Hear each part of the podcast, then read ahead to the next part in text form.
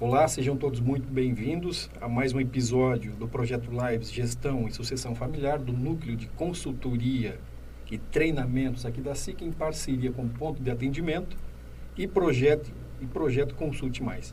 Hoje o nosso tema é gestão financeira e nós temos duas consultoras convidadas, a Cássia Giroto e a Kátia Petransky Correia. Isso mesmo. Sejam muito bem-vindas. Muito obrigada, gente. Um prazer estar aqui com vocês hoje. É uma satisfação. Bom dia a todos. Bom, Bom dia, dia a todos, Kátia, a todos aqui presentes, as pessoas que estão nos assistindo, quem vai nos escutar pelo podcast, os empresários, pequenos empreendedores que estão aí, né? É, ativos para ouvir uma opinião, para saber aí um pouquinho mais, principalmente as empresas familiares, né? Que é o nosso foco nessa manhã. Isso, muito bem. Então, o grande assunto central desse projeto das lives é gestão e sucessão familiar e foram divididos né, vários subtemas que são tratados pelos consultores convidados. Nesse primeiro momento, a gente vai fazer essa live em dois momentos. Quem responde para a gente é a Cássia e com comentários da Kátia. E depois a gente vai fazer o contrário. A Kátia responde as perguntas e a Cássia faz os comentários. Então, a Cássia é economista, formada pela UniOeste aqui de Cascavel, é empreendedora e consultora de finanças empresarial e pessoal. Isso. Cássia, por que deve existir a gestão de recursos financeiros em uma empresa? Qual é a importância disso? A impor Vamos começar o seguinte. As pessoas, geralmente, as famílias, elas encontram uma área que elas querem trabalhar. São lá, estão CLT, né, que é carteira assinada, e elas conseguem encontrar um nicho de mercado onde elas podem atuar. E elas vão, juntamente com a sua família, e passam a abrir uma empresa nesse nicho, a trabalhar, é, seja né, dos diversos setores que existem aí na, na economia disponível. E o que, que acontece? Eu costumo falar, e eu acho que a Kátia também né, tem essa, essa fala, de que a gestão financeira ela é o coração da empresa. E o seu coração você não vai dar para qualquer pessoa. Então, o que, que acontece geralmente na, na gestão financeira dessas empresas familiares? Eles acabam confundindo o que é da empresa com o que é pessoal. Existe a confusão aí entre pessoa física e o seu João lá, pessoa jurídica. Ele pensa que o lucro da empresa é o salário dele. Então ele não faz essa divisão. Então ele nunca, ele não vai saber se a empresa dele realmente está dando lucro, quais são, qual é o ponto de equilíbrio que ele tem nessa empresa, ou seja, quanto que ele precisa ali, né, o, é, faturar minimamente para para obter, obter lucro. Então existe essa, essa confusão, porque ele não vai saber se a empresa dele realmente está tendo espaço nesse mercado. Então, quando ele faz essa confusão entre seu João CPF, seu João CNPJ, ele acaba às vezes tirando mais dinheiro da empresa para o pessoal do que realmente para a empresa. Não concorda, Kátia? Que é isso, isso que a gente mesmo. vê muito né, nas isso. consultorias. Diariamente, né? Isso acontece muito. É uma fala constante dos nossos empresários, né? Então, assim, qual que é a importância de fato dessa gestão financeira? a importância dela é o que? É gerir esses recursos que a empresa possui. Né? É onde eu vou identificar quais são os recursos necessários para uma boa gestão dessa empresa, né? Se ela está sendo viável ou não, será que eu estou tendo lucros ou prejuízos? Será que essa empresa está sendo rentável, né? Então, isso tudo me garante através de uma boa gestão financeira, que é onde eu vou trabalhar o quê? Quais são os meus custos fixos? Quais são os meus custos variáveis, né? O que são custos? O que são despesa, né? O que, que está atrelado de fato à operação da organização. Tá? Então, assim, dentro de uma gestão financeira, é possível que nós conseguimos separar. O custo, por exemplo, está atrelado diretamente à venda de um determinado produto, ao desenvolvimento de um determinado serviço dentro da empresa, né? E as despesas é tudo aquilo que for fixo, que independente se eu estou vendendo ou não, faturando ou não, digamos assim, é, eu terei essas despesas. Que é mais voltado ao administrativo, Isso né? mesmo, né? Então a gestão financeira, ela contribui para isso, para toda essa separação de contas e aonde eu vou conseguir enxergar é, quais são os recursos de fato que eu tenho e o que eu preciso então para melhorar se caso essa empresa estiver com alguma dificuldade. Né? E o que acontece muito em, quando a empresa não tem uma boa gestão financeira é simplesmente acreditar que o dinheiro que está é, em caixa é o dinheiro que está sobrando na empresa. E, na verdade, quando a gente traz aí um demonstrativo de resultado, analisa diversos indicadores que é, dentro da gestão financeira a gente compõe, é, a gente consegue identificar e mostrar para o empresário que aquele dinheiro que está no caixa não quer dizer que é o lucro da empresa dele. E também né? não significa que é o salário dele. Isso mesmo, perfeitamente. Daí a importância, então, de se ter toda essa divisão de contas, essa separação das contas, para que a gente consiga de fato dizer a sua empresa ela é rentável, a sua empresa não está sendo rentável. Né? Então, daí a importância dessa gestão. Muito bem.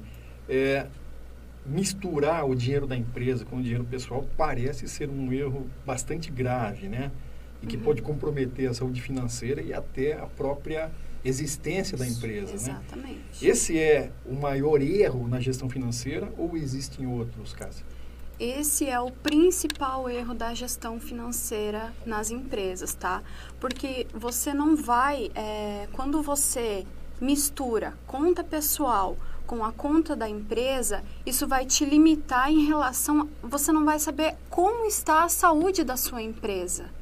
Então, o principal problema é aí porque como a Kátia já bem citou anteriormente, você não vai conseguir é, saber se os índices ali financeiros que nós estamos calculando, se eles estão é, exprimindo e representando realmente como a tua empresa está. Quando você faz essa mistura, você vai é, se comprometer financeiramente, tanto pessoalmente quanto a empresa é o que acontece muito, é um dos principais fatores. As pessoas elas não, não levam em consideração isso. Então, tem uma forma de a gente fazer isso. Qual que é essa forma? O empresário, ele precisa estabelecer um pro labore, tá? Ele precisa estabelecer um salário para ele, como qualquer outro funcionário. E como é que eu estabeleço, Cássia, esse salário? Você vai olhar para o mercado. Quanto que ganha um gestor de empresa, um administrador de empresa, ok? Você vai olhar qual é esse salário que o mercado está pagando. E você vai olhar para o seu negócio. Você vai olhar qual que é a rentabilidade que ele está tendo, qual que é o lucro. Você vai olhar para suas contas e vai analisar se tem a possibilidade de pagar esse salário, esse prolabore que o mercado paga ou se você vai ter que dar uma reduzida para não tirar mais do que deve da empresa para comprometer a existência da sua empresa, ou você vai se esse a existência se, se essa tua empresa tem uma boa saúde financeira, está lucrando bem, você pode se dar um prêmiozinho por ser o, o gestor, porque além de, de administrador, você você tá ali gerindo, você é o primeiro a entrar, você é o último a sair.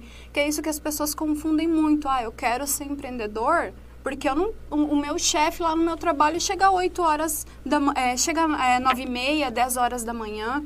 Então, na cabeça do brasileiro, a empresa é para trabalhar menos. Só que quando você vai abrir o seu negócio, você percebe que tem várias questões envolvidas que você não considera. O gerenciamento financeiro, às vezes você passa o dia inteiro, principalmente quem tem comércio, quem abre um comércio, passa o dia inteiro trabalhando, se é, é relacionado à comida, você passa ali na produção, aí você vai querer fazer o financeiro de noite, 8 horas da noite, depois fechar. Geralmente as pessoas estão cansadas, elas não querem nem saber. Aí o que, que acontece? Isso vai se acumulando, ainda mais quando é familiar ah, eu precisava comprar alguma coisa. O que, que eu vou fazer? Eu vou tirar esse dinheiro do caixa e vou lá e vou comprar isso que é pessoal. Então, isso vai dar mais saídas da sua empresa, né? Você vai gerar uma, uma conta ali, uma saída que você vai estar tá tirando da empresa para favorecer o seu pessoal. E daí, quando for lá na questão do, do imposto de renda, isso vai impactar porque você precisa fazer o imposto de renda. Né? Então, é, é isso que vai acontecendo. As pessoas, é, é o principal ponto, um dos principais erros geral, é, é confundir a, fisi, a pessoa física com a pessoa empresarial, que é o CNPJ, e digo mais, não gerenciar essas entradas e saídas da tua empresa, que o fluxo de caixa é isso é você gerenciar as entradas da sua empresa e as saídas da sua empresa. Cássia, mas o que, que são entradas? São todas as receitas, seja por produto que você vendeu, seja por um serviço que você prestou. São todas as receitas do seu negócio, tudo que entra né? Tudo, todo o valor monetário que entra. Mas, Cássia, e as saídas? As saídas são o quê?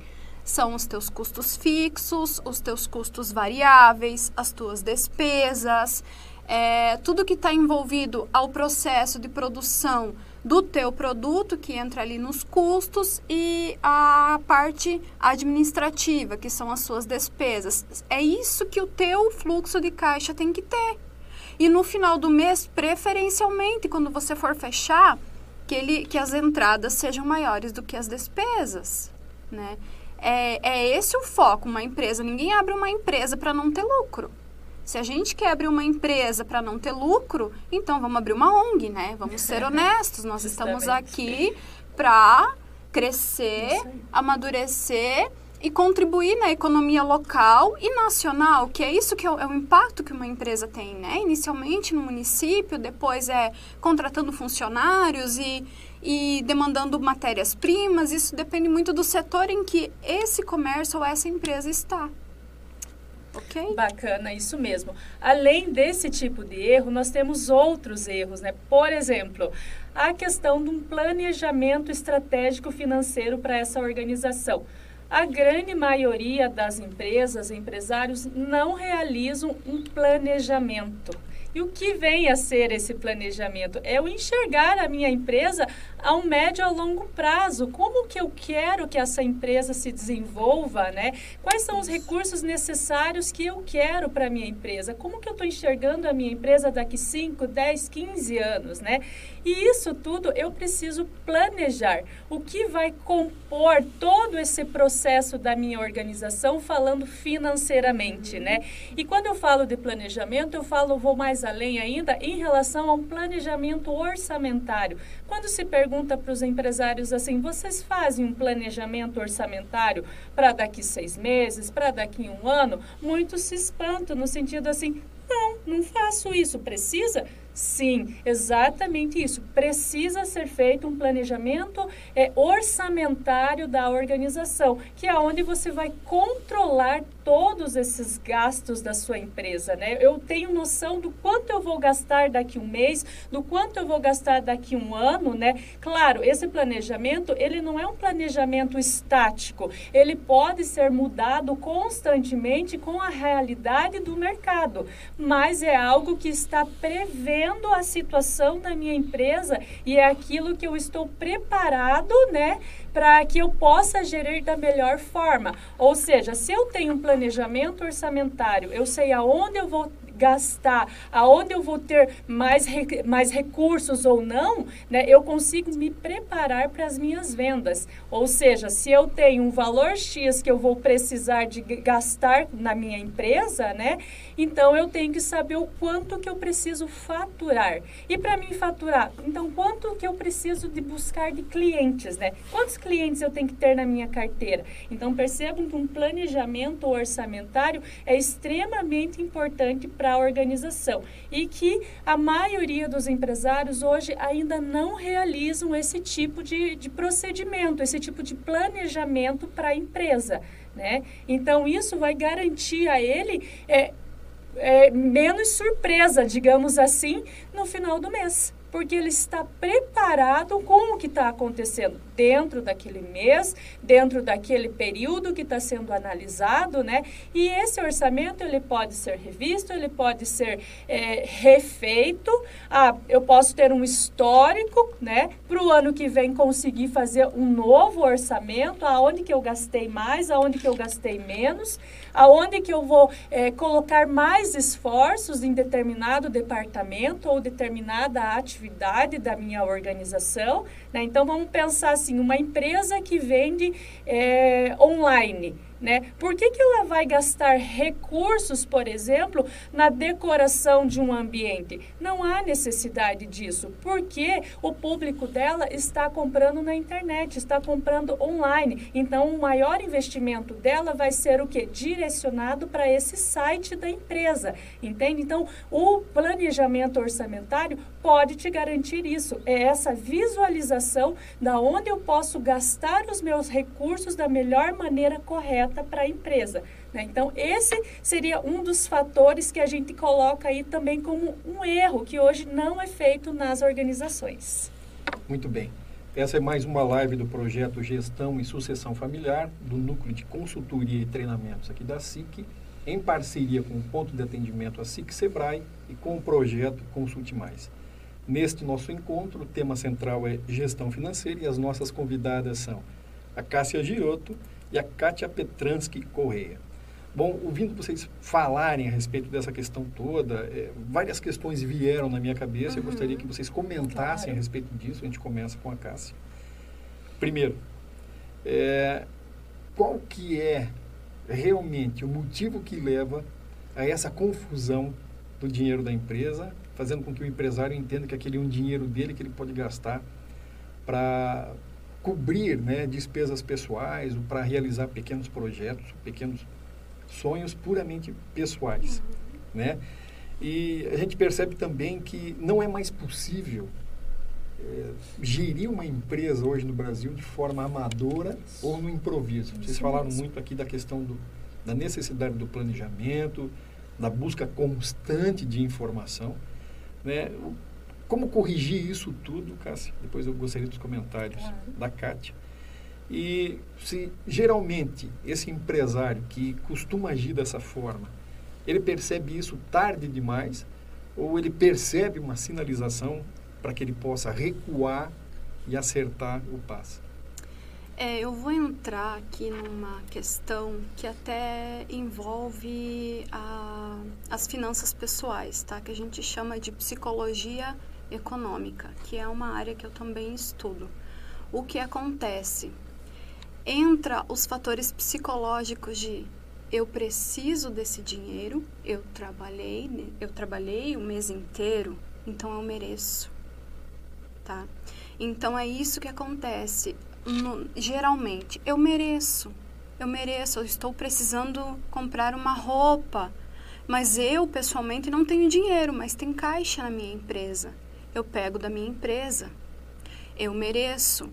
Outra questão, as, o que a gente vê muito são empresas falindo, empresas fechando as portas, porque o Brasil também ele é um dos países né, é, mais complicados aí em questões burocráticas, impostos nós também somos campeões na cobrança de impostos.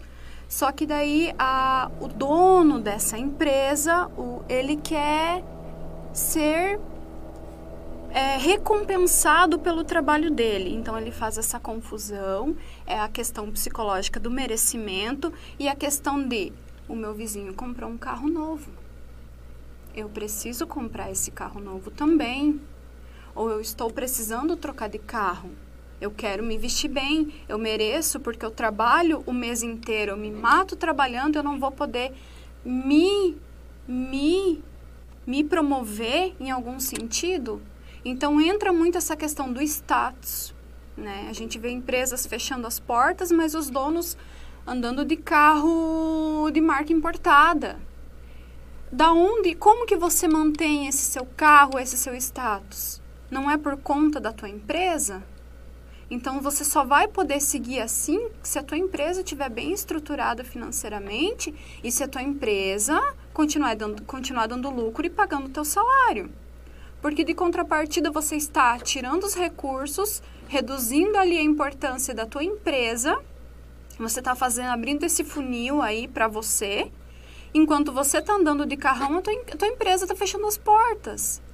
Mas então qual que é o, o nível de importância nesse né, na, na, o nível de prioridade não deveria ser a empresa que é onde mantém a tua vida, aonde você sobrevive, da onde você tira o teu salário para comprar o seu alimento e manter a sua família?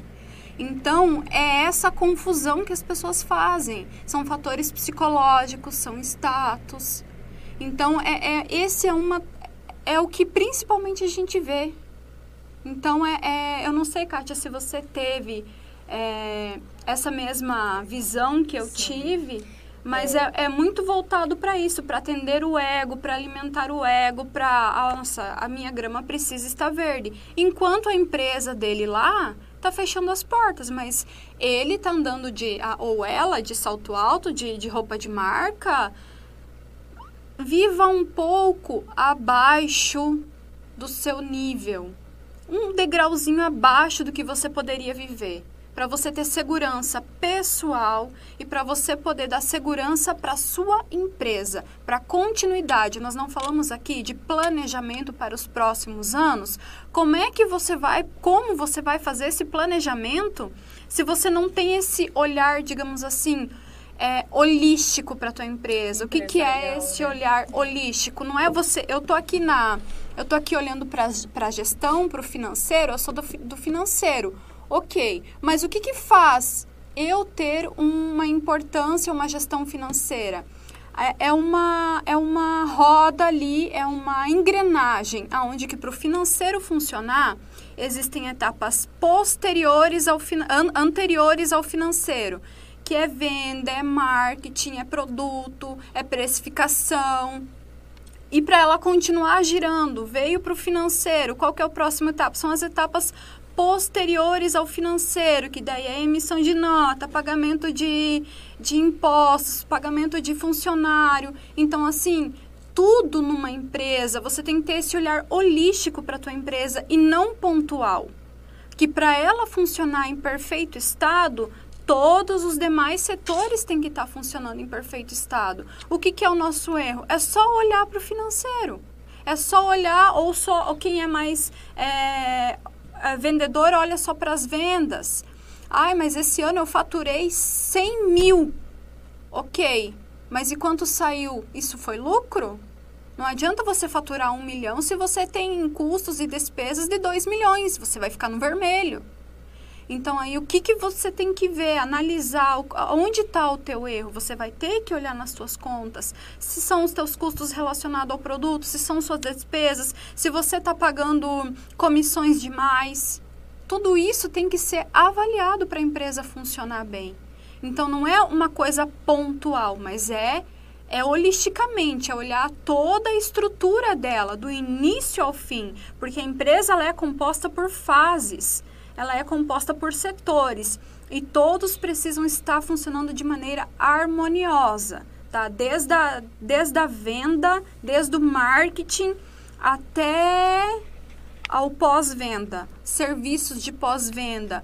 Hoje em dia, você a gente trabalha muito nessa questão também de pós-vendas, que é o que mais domina aí, né, as empresas, os principais produtos. Então, assim, você tem que é, olhar para essa empresa desde a parte que antecede o teu cliente que é a estruturação dela, que é a precificação que você faz, que é a sua venda do seu produto, até a fase final de pós-venda.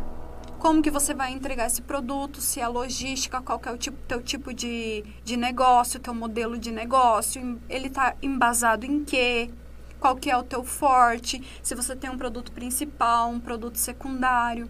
Então, assim, tudo isso envolve. Aí as pessoas pensam, nossa, mas olha tudo que eu faço na minha empresa. Eu preciso, eu mereço.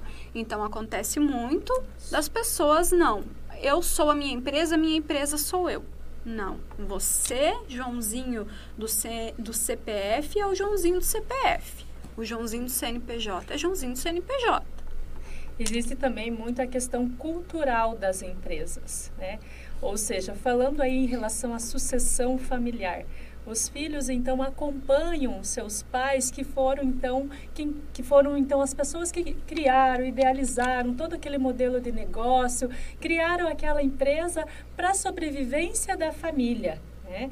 E aquela empresa foi evoluindo, os clientes foram chegando, aquela empresa foi crescendo, né? as vendas foram acontecendo, mas num ritmo que o seu Joãozinho sempre quis. Ah, eu idealizei desse jeito, eu quero que as vendas aconteçam dessa forma e eu tenho clientes. Então, por exemplo, eu tenho situações de empresários que eu atendo que eles dizem assim para mim, mas Kátia, eu tô há mais de 20 anos no mercado. Sempre foi assim. Sempre foi assim. A famosa frase sempre foi assim e deu certo. Mas espera aí, o deu certo não significa que você está tendo resultado satisfatório para aquela empresa.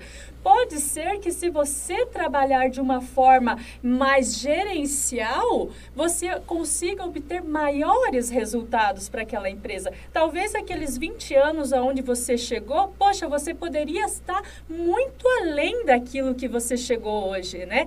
Então, a gente trabalha muito a questão da sucessão familiar quando os filhos nos procuram para saber como é que eu vou gerenciar isso daqui porque eu não posso mexer, por exemplo, na ideia do meu pai. Eu tenho uhum. que respeitar a ideia da minha mãe, a forma como eles criaram a empresa. Né? Então, nós trabalhamos aí também muito a questão do perfil dessas pessoas, é o ter um entendimento de como lidar com cada uma dessas pessoas, mostrando para elas né, o que, que de fato elas precisam fazer dentro dessa organização para que ela consiga, então, é, enxergar enxergar a importância dessa gestão, né? Através de alguns indicadores ali de alta performance, opa, através desse indicador eu consigo visualizar que eu poderia estar num patamar muito melhor da qual estou hoje, né? Então essa questão cultural, essa sucessão dos filhos com esse medo, esse receio de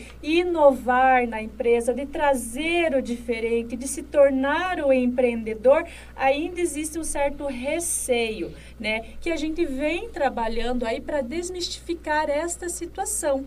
Porque é aquela famosa frase, né? Continua, mas eu sempre fiz assim. Ok, mas vamos mudar um pouquinho? Vamos inovar? Vamos trazer algo que seja mais tecnológico? Vamos otimizar esses processos, reduzindo custos. Quando eu tenho processos otimizados, é, eu gasto menos recursos. Logo, eu diminuo os meus custos, aumentando assim a minha rentabilidade da empresa. Muito obrigado.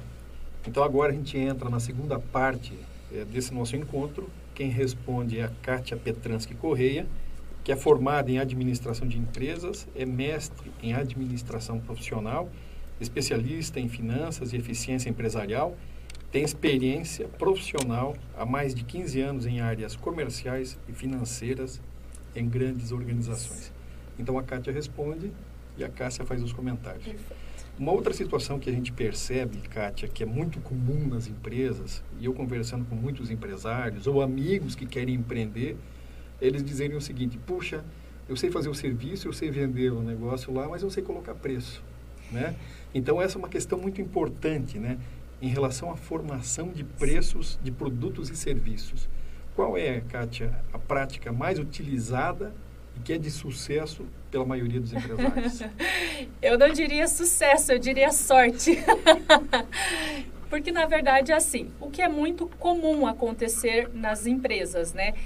Normalmente, quando você pergunta para o empresário como ele tem feito a formação de preço né, dos produtos ou serviços que ele comercializa, ele diz assim para mim: Ah, eu comprei por 100 reais e vou vender a 200. Ou seja, eu coloquei 100% em cima e estou achando que eu vou ganhar 100% de lucro, né? Mas ele esquece que para fazer uma formação de preço, eu tenho todos os meus custos, eu tenho todas as minhas despesas, eu tenho impostos, eu tenho comissões e, a, e vou além ainda. Ele esquece, sabe do que? De provisionar os custos dele. O que, que seriam essas provisionações? Por exemplo, ele não tem mão de obra? A mão de obra deve estar dentro da precificação de preço. Ou seja, esse provisionamento é o quê? Décimo terceiro, férias, FGTS, que ele vai pagar para o colaborador lá no final do ano.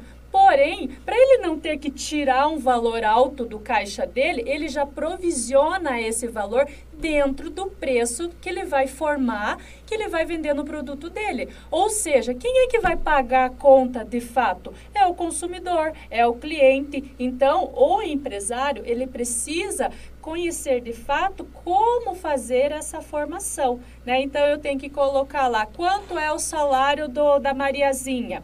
Ah, quanto que eu estou gastando de energia? Quanto que eu estou gastando de água, de aluguel? Ah, quanto custa esse produto para mim? Também vai na formação de preço. Opa, compus então todos os valores de despesas, todos os meus custos. Agora eu consigo sim chegar num percentual que a gente chama aí de uma margem de contribuição que de fato é o que eu vou ganhar né? É aquilo que vai me trazer o resultado para a empresa. Então, aquela margem que ele acreditava ser o 100%, se ele for fazer a composição da forma correta como deve ser, às vezes aquele 100% que ele achou que ele iria lucrar, lá no final dessa conta vai estar tá lá menos 20%. Ou seja, ele está pagando para vender, entende? Então, é, é uma falha muito grande que acontece nas organizações. E o que, que esse preço vai refletir? Vai refletir no final da conta dele, do resultado de fato da empresa. Porque às vezes ele para e se pergunta: Poxa, mas eu estou vendendo bem, estou tendo um faturamento legal aqui, estou atingindo as minhas metas de faturamento, está entrando cliente e não fecha a conta. Não né? estou eu tô, tendo lucro. Exatamente, não estou tendo lucro, estou aqui no vermelho. O que está acontecendo? Aí está a diferença, está nessa questão da formação de preço que está, de certa forma, errada, né? E vou mais além. Ele, além de fazer toda essa composição desse preço, analisando internamente a empresa dele, ele não pode esquecer do que? Do fator externo, que é o que mais pega ele, que é quem? Os concorrentes dele. O que, que acontece? Ele precisa equilibrar esse preço. Então, pense que não é muito fácil você fazer essa formação que, a, que gere, de fato, o resultado satisfatório. Né? Então, eu tenho que analisar as despesas, os custos da minha empresa para fazer toda essa formação de preço, né? E eu tenho que analisar quanto que o mercado está vendendo um produto que é parecido com o meu, né? Eu preciso ser competitivo, ou seja, aí eu vou além. Eu preciso também trabalhar o, o quê? Ah, qual é o público que eu estou atendendo? Eu tenho condições, por exemplo, é, de subir o meu preço? O, o, para o público que eu estou vendendo, esse público tem condições de pagar o preço que eu estou ofertando? Né? Então, tem toda essa análise e essa diferença que precisa ser avaliado pelo empresário. Então, é uma balança, né? Eu analiso o mercado, mas eu também analiso os custos da minha empresa. Opa, eu não consigo trabalhar um preço mais alto no mercado porque eu vou perder clientes, vai, vai baixar as minhas vendas.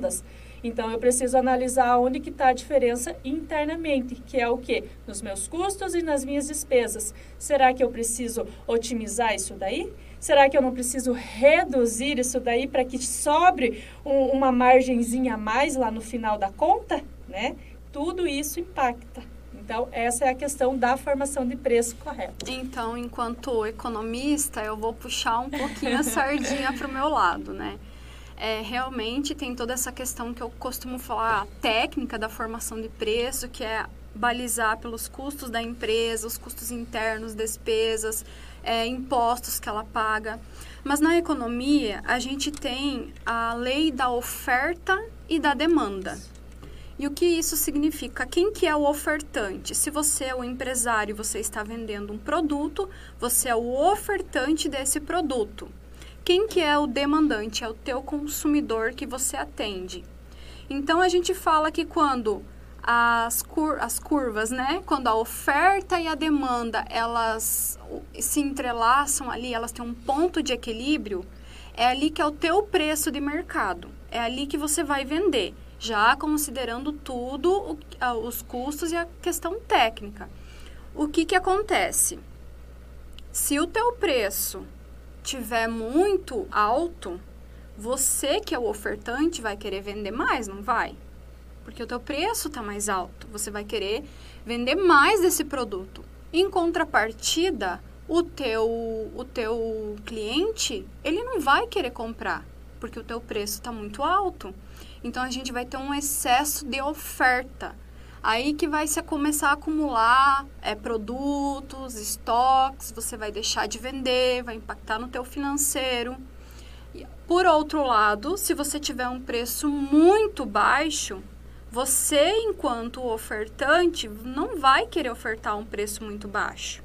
Mas o teu consumidor, o teu cliente, ele vai, vai ser muito atrativo para ele. Então você não vai vencer ter produto para vender, porque como ele está a um preço muito baixo, o teu cliente ele vai estar tá lá o ter, olha, vamos lá que tá barato, vamos lá que tá barato, né? A gente tem muito isso. Olha, eu comprei isso aqui lá no mercado tal, vamos lá que tá barato. Então, o que que acontece? Muitas pessoas chegam lá no mercado e já não tem mais o produto. E um ponto muito interessante que a Kátia trouxe é a questão de, primeiro, que mercado que você está atendendo, que tipo de produto que você está vendendo, qual que é o tipo de produto, se ele é um produto de primeira linha, se ele é um produto de segunda linha, se ele é um produto que é fácil, por exemplo, sub, de fácil substituição, se ele é um produto complementar. Tudo isso a gente tem que levar em consideração. Outra questão é o teu concorrente, como que ele vende esse produto, qual que é o preço que ele pratica e a questão também do valor agregado, que é algo que a gente tem muito hoje em dia. Então, é um exemplo que eu vou dar. Nós temos aí o iPhone. O iPhone é um, o celular que é o mais caro do mercado, correto? Cês, não sei se vocês é, concordam Concordo. comigo, porque ele atende uma, pessoas com renda muito elevada. E mas por que que muita gente quer quer comprar ele? Porque ele tem um valor agregado. Quem tem iPhone significa que faz parte desse nicho de pessoas que tem uma renda muito alta. Mas por que, que as, pessoas, as pessoas querem, às vezes se endividam para comprar um iPhone, sendo que eles poderiam comprar um Motorola, um Samsung, que tem as mesmas funções, que tem, fazem, tem a mesma utilidade. Mas as pessoas querem comprar um iPhone, porque o iPhone tem um valor agregado. Aí eu vou para o status. Vai para o status, que entra lá também na questão que a gente falou anteriormente do, do empresário ali querer, querer pegar o dinheiro da empresa para quê? Para alimentar esse status. Então, assim, ó, essa parte do valor agregado é muito importante, porque você vai poder cobrar mais pelo teu produto se você agregar valor ao seu produto. O que, que é agregar valor, Cássia? É você fornecer experiências. O que, que as pessoas hoje gostam, né? Ah, tudo bem, é, é, uma, é uma, uma... Às vezes não é nenhuma questão de, de marca, tá? Não vou entrar nesses termos de ser de grife ou não, né? Que nem do, do iPhone. Mas a, a, a experiência que o iPhone traz, o quê? Nossa, quem tem iPhone é rico, é bem sucedido, só tem quem pode pagar. Então, esse é o valor agregado que ele entrega. Agora, vamos lá para uma cafeteria qual que é o valor agregado que uma cafeteria pode ter no seu produto e poder cobrar realmente. O valor agregado é o quê? É o produto que você vende, a qualidade. é o tipo de farinha que você usa, o tipo de leite condensado que você usa, o tipo de leite em pó que você usa. Quando o cliente vem e pede um café, ele é muito bem atendido. Isso também é um valor que o cliente considera, porque ele só vai voltar no seu, no seu comércio se, você, se ele for bem atendido. Se ele não for bem atendido, ele não volta. E a questão de servir o cafezinho com um agradinho do lado, uma bolachinha, um café, um, um café gourmet, uh, uma xícara diferente é, sempre buscar agregar valor. Nas lojas, o que a gente vê muito hoje é o quê? É um pacotinho legal, com um perfuminho, um mimozinho para o cliente, mas isso tudo já tem que estar tá embutido no teu preço, já tem que entrar como custo. E você vai poder fornecer para o teu cliente, mas ele inconscientemente vai estar tá pagando e não, não percebe, porque é o valor, é o valor que, que, você está tá entregando, entendeu? Então, quando você realmente agrega valor no teu produto, que você pode elevar um pouquinho mais teu preço, entregar mais para o teu cliente, nesse mercado você pode ser um formador de preço e não um, de, um, um acompanhante, né? Porque às vezes as pessoas vão olham para o concorrente e tentam botar preço com o concorrente.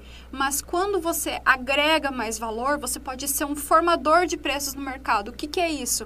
As pessoas, para definir o preço delas, elas vão olhar para você. Então você vai ser líder nesse mercado. Ainda pegando um gancho da oferta e da demanda que a Cássia comentou, é, não podemos esquecer do estoque das empresas. Muitos empresários cometem é, esse erro no seguinte sentido: uhum. ah, então eu tenho, né, tá barato, dá, tá dando para comprar, eu vou estocar na minha empresa. E o que, que acontece? Aquele produto não tem giro, fica lá estocado e o que é isso? É dinheiro parado em estoque. Né? E isso acaba Aí tem as promoções, né? onerando, né? exatamente, acaba onerando é, todo o patrimônio da empresa, porque uhum. eu tenho eu tenho dinheiro, eu tenho aquele patrimônio, mas é um dinheiro parado, que muitas vezes aquele produto vai se tornar obsoleto para a empresa e ela vai ter que daqui um tempo queimar aquele produto, ou seja, vender ainda abaixo uhum. do custo para se desfazer daquilo que não está saindo. Então, muito cuidado na hora de comprar em excesso.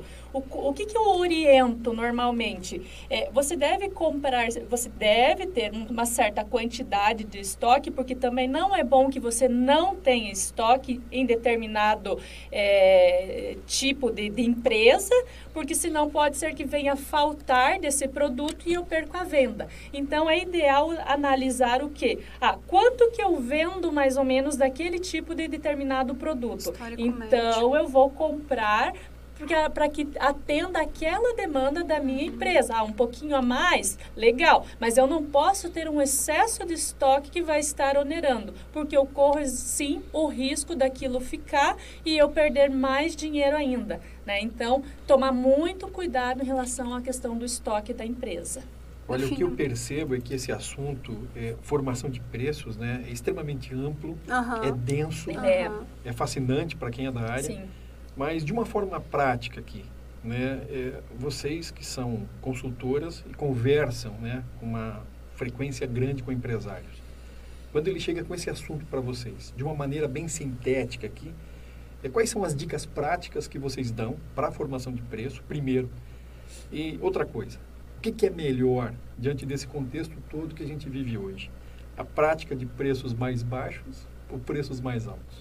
Eu costumo responder, depende. depende do quê? Ah, não, Kátia, essa frase é dos economistas. depende dos economistas. Depende.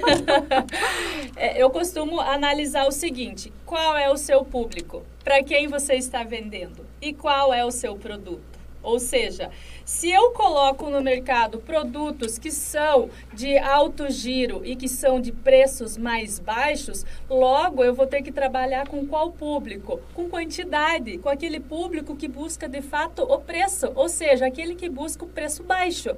Né? Mas para que eu não tenha um prejuízo na minha empresa, porque eu estou praticando um preço baixo, aí eu vou ter que aumentar a minha carteira de clientes, ou seja, vender por quantidade Tá?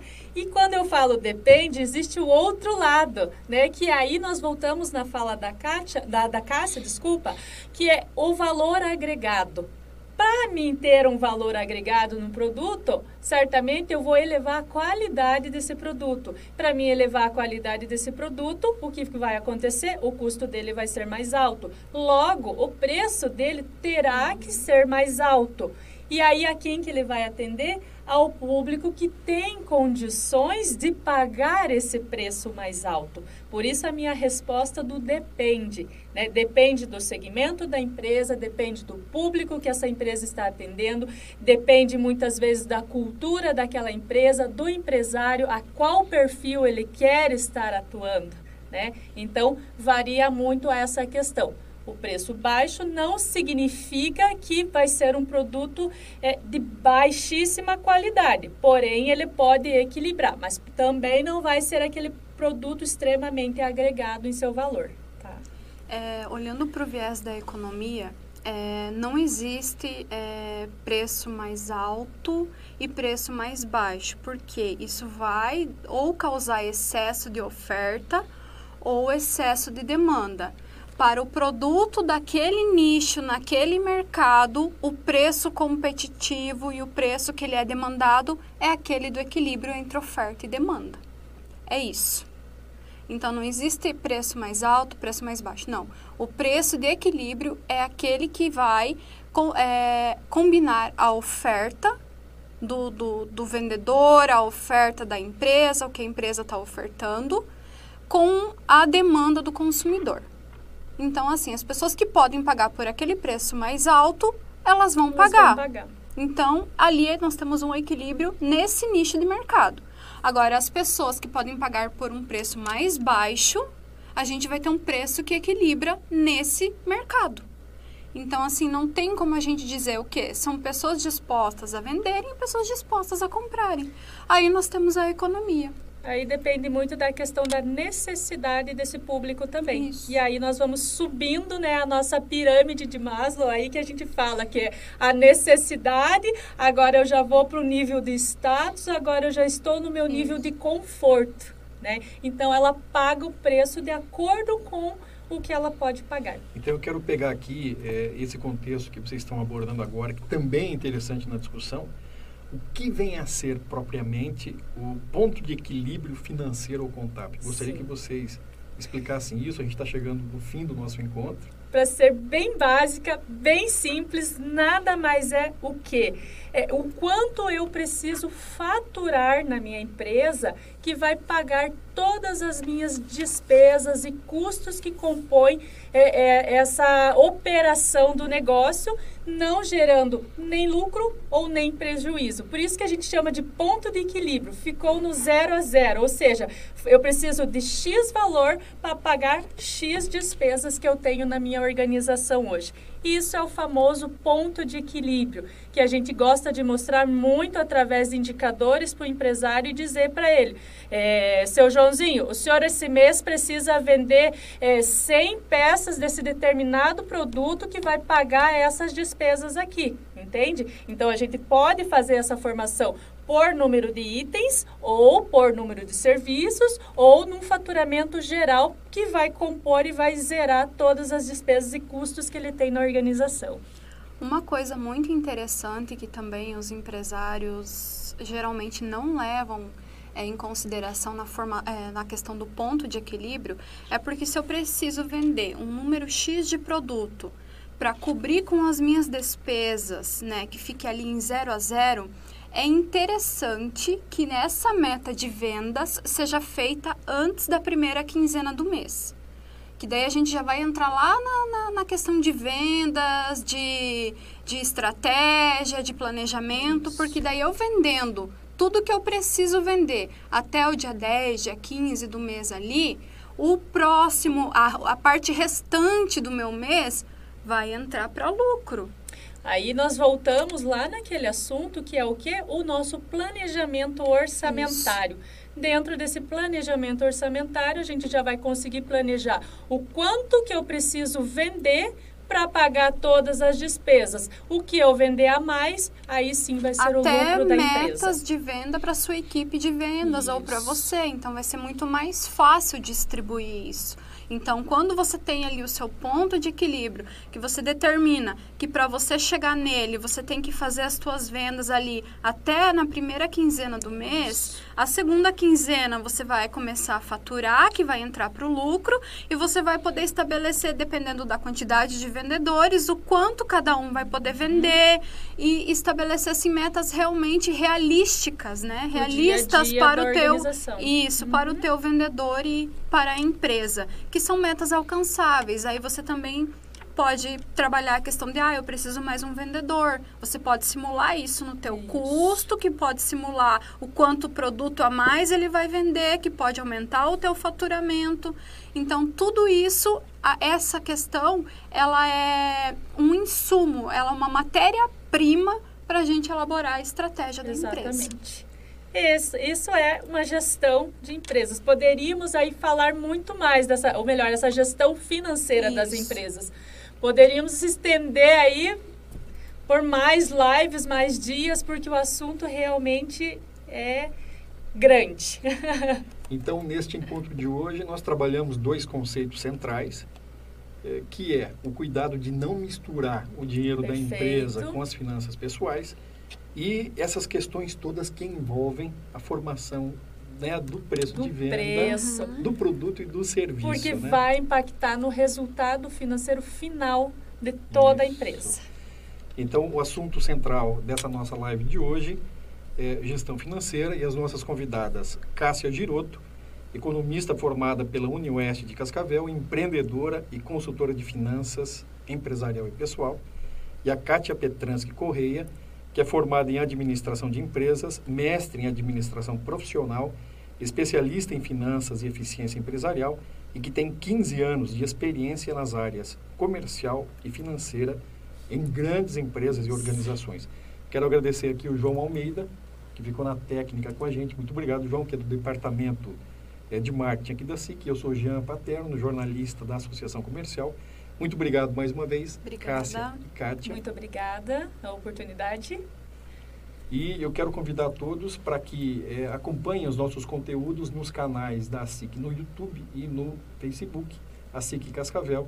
Assistam e compartilham, compartilhem que são conteúdos realmente que fazem a diferença nesse contexto empresarial. Muito obrigado a todos e até a próxima.